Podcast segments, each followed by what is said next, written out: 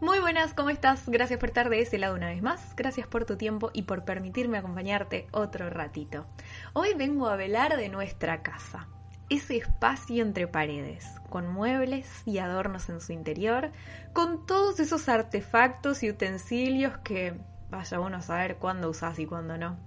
Ese lugar, que pese a tener una medida específica, varía su tamaño según la perspectiva que vos utilices para verla.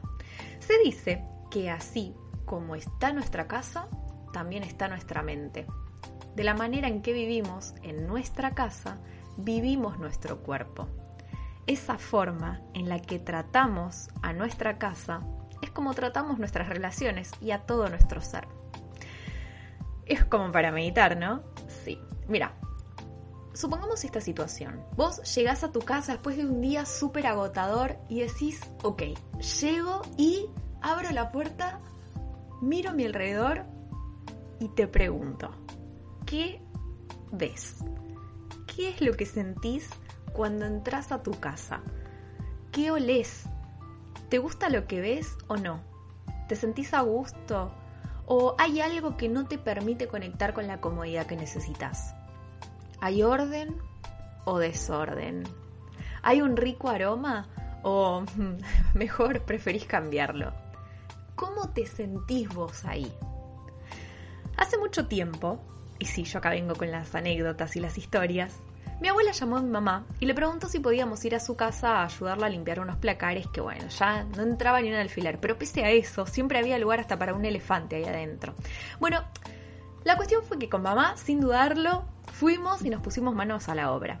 Dijimos, bueno, abuela, a ver, dale, decinos qué te ayudamos a ordenar. Claro, dijo, bueno, ya acá esto de aquello, empezamos a ver, estaba todo súper ordenado, o sea, yo, ¿qué onda esto? O sea, estaba todo, pero, viste cuando decís, no sé qué es lo que hay que ordenar. Estaba toda la vista, estaba todo bien. Ni siquiera era como que pasabas el dedo y viste cuando te queda la marca de polvo. Nada, nada, nada. Súper prolija mi mamá, super, eh, mi abuela, perdón. Súper virginiana, sí, para mí fue como una mamá toda la vida. Pero bueno, la cuestión es que entre tanta curiosidad porque no sabíamos qué hacer, yo le digo a mi abuela, abuela, está todo ordenado acá. O sea, ¿qué es lo que tenemos que hacer? O sea, y mi abuela me miró y me respondió, sí, Solcito, yo ya sé que está todo ordenado, está todo limpio, pero dentro de todo este orden que hay, hay cosas que ya no necesito. Hay ropa, hay muchísimas cosas que ya no uso, que ocupan espacio. Y si vamos al caso, quizás a otra persona le pueden ayudar. Así que quiero eso. Hoy siento que esta casa necesita liberarse yo les aseguro que no sentí el tema de liberarse hasta que no viví en mi propia casa. Les puedo asegurar eso. Lo entendí muchísimos años después cuando yo misma tuve que hacer eso con mis placares que tan ordenados están. Fue como, ok, listo. ¿Qué es lo que ya no uso? ¿Qué es lo que me ocupa espacio? Lo que, lo que puedo dar, porque en realidad acá está ocupando lugar.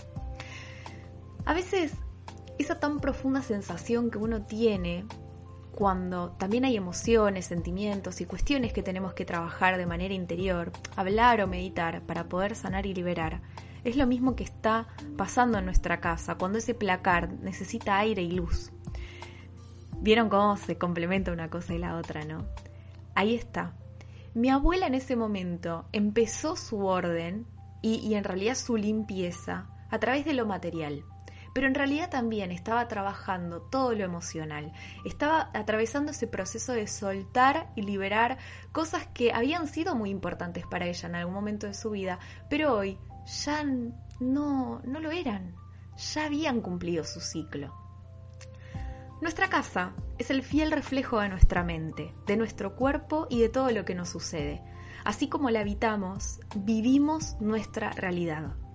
Si buscamos estar bien en nuestra casa, esta entonces se convierte en un hogar. Ese espacio que nos da cobijo, que nos hace sentir protegidos, queridos, amados. Es ese lugar que elegimos para ir a descansar, para relajarnos, para tener nuestros momentos de ocio y disfrutar de todo lo que más nos gusta. Sea cocinar, sea acostarnos, sea jugar con las mascotas, con los hijos, con lo que sea, pero estás en tu lugar. Y para todo esto, también necesitamos estar bien y sentir que estamos viviendo en ese lugar, que no estamos solo de paso. Lo mismo pasa por tu cuerpo, con tu cuerpo. Así como habitar tu casa no es lo mismo que vivir en ella, habitar tu cuerpo no es lo mismo que vivirlo. Si nuestra casa es una extensión de nuestro cuerpo, y ves en tu casa cuestiones que sentís que tenés que cambiar, que hay cosas que no te gustan o no te permiten sentirte con tanta comodidad, yo te pregunto, ¿qué es lo que a vos no te permite estar cómodo, cómoda con vos mismo, con vos misma? ¿Qué es eso que te criticás, juzgás e incluso escondés como si estuviera abajo de la alfombra para que no se vea? ¿Qué es lo que hoy está sintiendo tu cuerpo y se traslada a todos y cada uno de los entornos en los que estás. Así como nuestra casa habla sin hablar, nuestra casa es nuestro reflejo.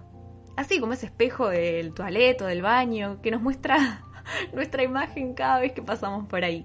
Así como vos te hablás, te pensás e incluso te tratás, también lo refleja tu cuerpo.